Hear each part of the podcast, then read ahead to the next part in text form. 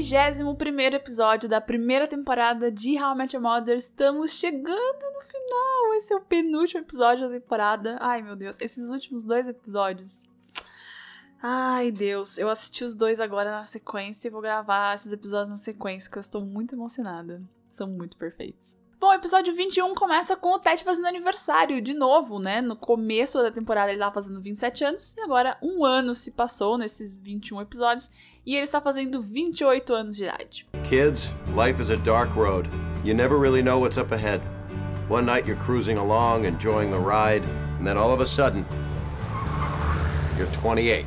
E aí ele menciona que ele desistiu de procurar pelo amor da vida dele, e ele vai deixar o universo agir. Ele quer que a mulher da vida dele venha até ele, que ele não vai mais procurar. O, o Ted já falou isso um milhão de vezes, né? Ao longo da série, mas. É ao longo dessa temporada também. Mas ele sempre fala isso, agora ele não desistiu de vez.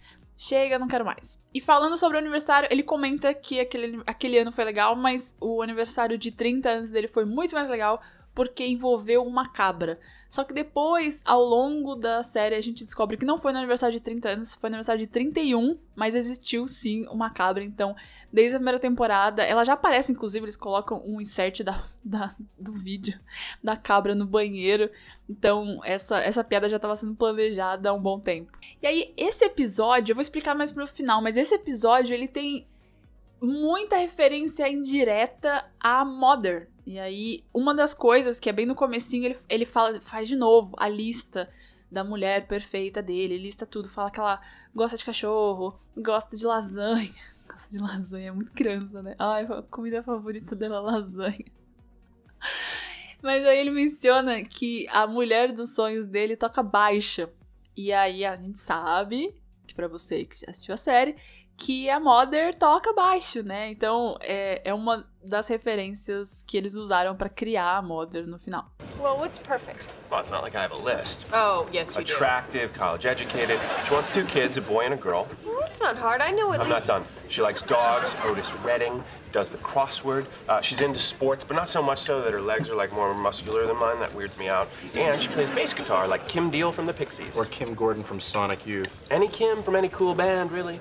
Bom, e aí a grande doideira, a grande intervenção do universo nesse episódio é que do nada a Love Solutions, que é aquela empresa onde ele foi episódios atrás para procurar o amor da vida dele, encontra, tá lá o computador mexendo sozinho e aí o computador encontra a alma gêmea do Ted. E aí o cara liga pra ele, que é um outro, não é mais aquela mulher que cuidava da Love Solutions, agora é um cara, e aí ele fala, ó, achei a mulher da sua vida. E aí passa a ficha dela. Só que quando mostra as fotos que supostamente estão na ficha, o rosto dela tá escondido. E aí isso entra também na teoria de que esta mulher que deu o match com o Ted na Love Solutions era a Mother. Mas eu vou refutar isso no final do episódio. Bom, e aí, como o universo achou pra ele a mulher dos sonhos dele, não era ele que tava procurando, tá dentro do, do que ele prometeu, e aí ele marca um date com ela.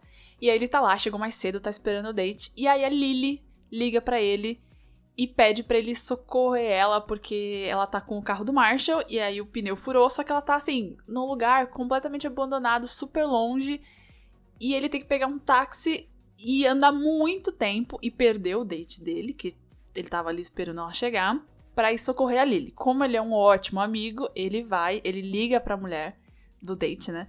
E fala, remarca, fala que ele vai ter que ajudar a amiga e remarca pra algumas horas mais pra frente, no mesmo dia mesmo. E aí ele chega lá onde a Lily tá parada com o, o, o pneu do carro furado e ela vai ter que ela que contar pra ele por que ela tá ali e aí ela conta a história desse curso de arte que ela achou é, porque ela ainda tava insegura do casamento, ela conta brevemente, assim, né, pro, pro Ted. E aí ela tava de madrugada procurando um curso de arte e ela achou um curso que é em São Francisco, que é super longe, lembrando que eles estão em Nova York.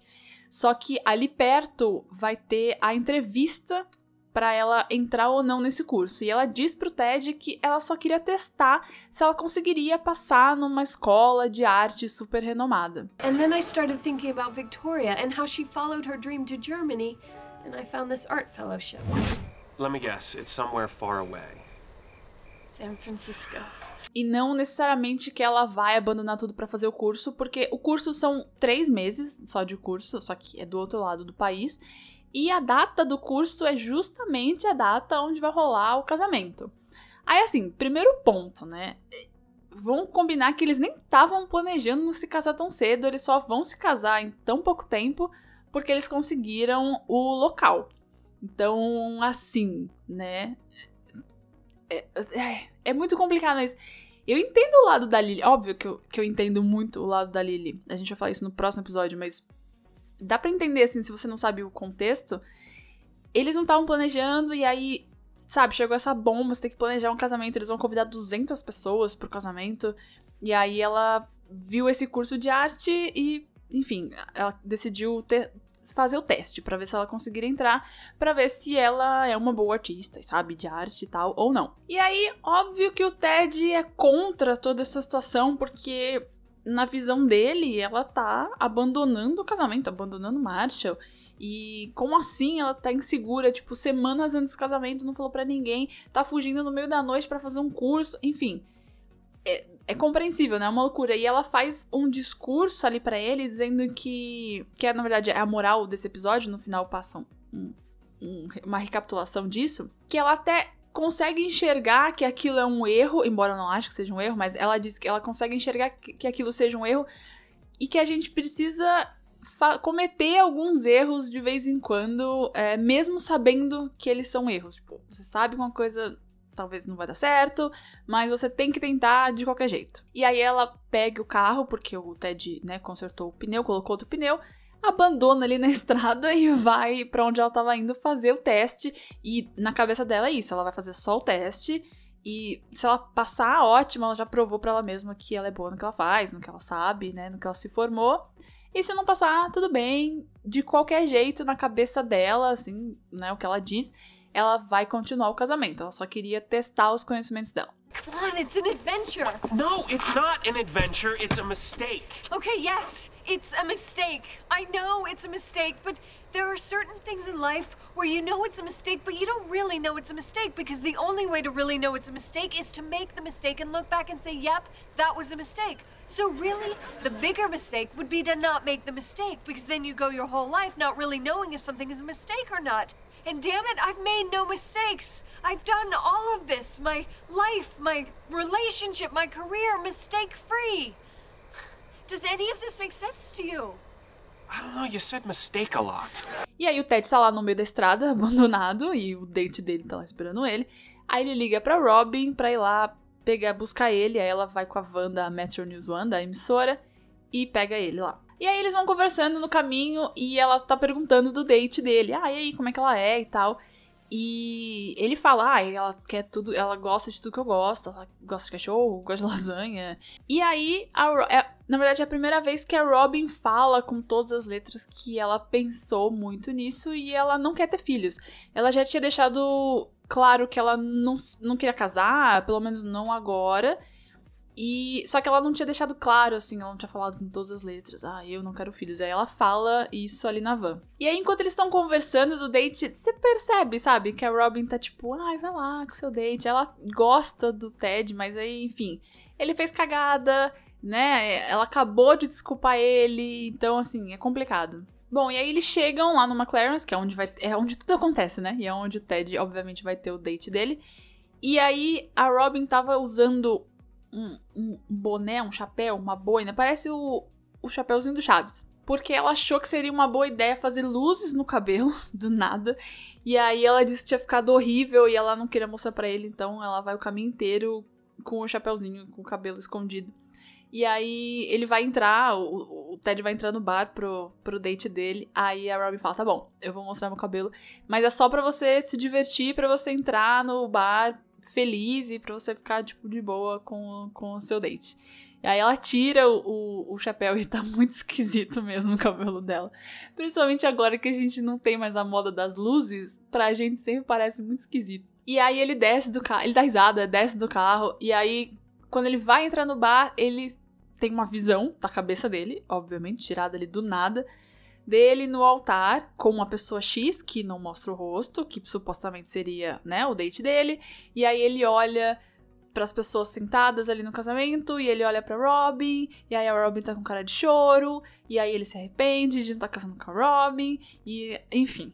Ele vira as costas e desiste de ir no date com a garota e sobe pra casa.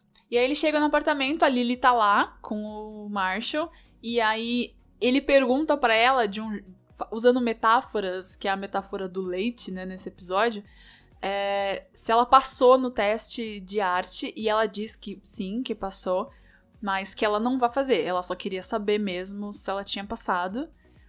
E aí eles perguntam, tá, e aí, como é que foi o seu date e tal? E aí ele fala, não fui, porque eu quero a Robin. E aí o Marshall fala, ai meu Deus, de novo, não, a Robin não.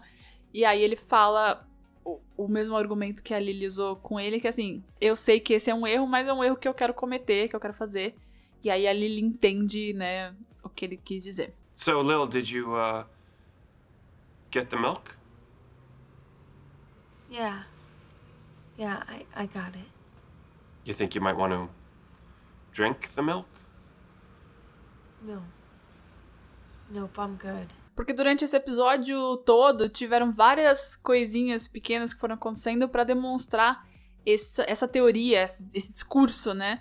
da Lily de que mesmo que você sabe que uma coisa é errada, você vai lá e faz. No começo do episódio, a Wendy, the waitress, coloca um prato na frente do Ted e ele fala, ela fala, cuidado que tá muito quente, não coloca o dedo no prato. E a Lily fala, ai, posso colocar? Sabe, tipo, igual criança, assim. E aí ela coloca o dedo no prato e queima o dedo, obviamente, porque ela sabia que isso ia acontecer, mas ela vai lá e coloca. E aí o leite, porque o episódio inteiro chama Milk, que no começo do episódio também o Ted pega uma garrafa de leite da geladeira, cheira e fala: será que isso tá estragado? E aí tá com cheiro ruim e ele vai lá e toma. O leite, mesmo assim, também provando que, nossa, com certeza isso não ia dar certo. E aí você foi lá e fez. E no final, a Robin fazendo as luzes no cabelo, com certeza não ia dar certo, mas ela sabia que era um erro, foi lá e fez, validando esse discurso da Lily de que às vezes você precisa ir lá e cometer um erro para ver se vai dar certo ou não, porque senão você fica com aquilo na cabeça e você precisa fazer aquilo. Here's the thing about mistakes. Sometimes, even when you know something's a mistake, you gotta make it anyway. Bom, mas vamos à discussão que eu prometi no começo do episódio, que é se esse date secreto do Ted era ou não a Mother. É, muita, muita gente, muitos fãs acham que os criadores colocaram ali, ela ali justamente para ser a Mother, porque não mostra o rosto dela. Ele nunca chega a ver ela de, de fato. E então poderia ser, mas tem várias coisas que, que refutam essa, essa teoria. A primeira coisa é que o Ted fala que ela tem a mesma idade que ele. Só que a Mother é seis anos mais nova. Quando a gente vê a história dela, o Ted tá fazendo 27 e ela tinha acabado de fazer 21. Então, seis anos mais nova. Ele fala que essa date, é, ela já é formada na faculdade e a gente sabe que a Mother ainda não é formada porque lá pra frente ela assiste uma aula sem querer do TED, lá uma aula de economia. Então ela ainda tava na faculdade nessa época, bem mais pra frente, então ela não é formada ainda. Mas é impossível definir que essa que, que, os criadores quiseram dizer que aquela era a Mother, porque na primeira temporada eles ainda não tinham definido, eles não sabiam que a série ia durar nove temporadas, eles não sabiam, enfim, se eles iam colocar a Victoria como a Mother, porque era meio que a, a Mother de segurança se a série fosse cancelada antes do tempo, que eles queriam contar a história toda. Então, assim, claro que no, no final, assim, ao longo da série, acabou. Eles acabaram é, colocando essas características na Mother, que é a lista lá maluca que o Ted fala da mulher perfeita e tal. Ai, toca baixo e faz palavras cruzadas, igual de cachorro, sabe? Então, eles usaram essas preferências do Ted na Mother, obviamente, mas eu acho que esse episódio, essa, essa pessoa, essa mulher não ter sido mostrada, não foi intencional para dizer que ela já era a moda ali, que eles poderiam ter se conhecido na primeira temporada, mas eles não se conheceram. Claro que isso vai acontecendo ao longo da série também, eles meio que se esbarram em diversos momentos. Enfim, eu acho que fica fica a critério se você quer achar que ela era a Mother ou não. You can never tell Marshall. I won't. Ever. Swear. Swear on the lives of your unborn boy and girl. I swear on Luke and Leia. Para participar, interagir aqui com o podcast, já sabe, segue no Instagram e no Twitter, que é interventionpod. E se quiser me mandar um áudio para participar ao final de cada temporada de um episódio especial, com a participação de vocês, me manda no anchor.fm barra interventionpodcast. É como se fosse um áudio do Zap mesmo. Todos os links do Instagram, do Twitter e do Anchor estão aqui na descrição. Oh, change you for the whole.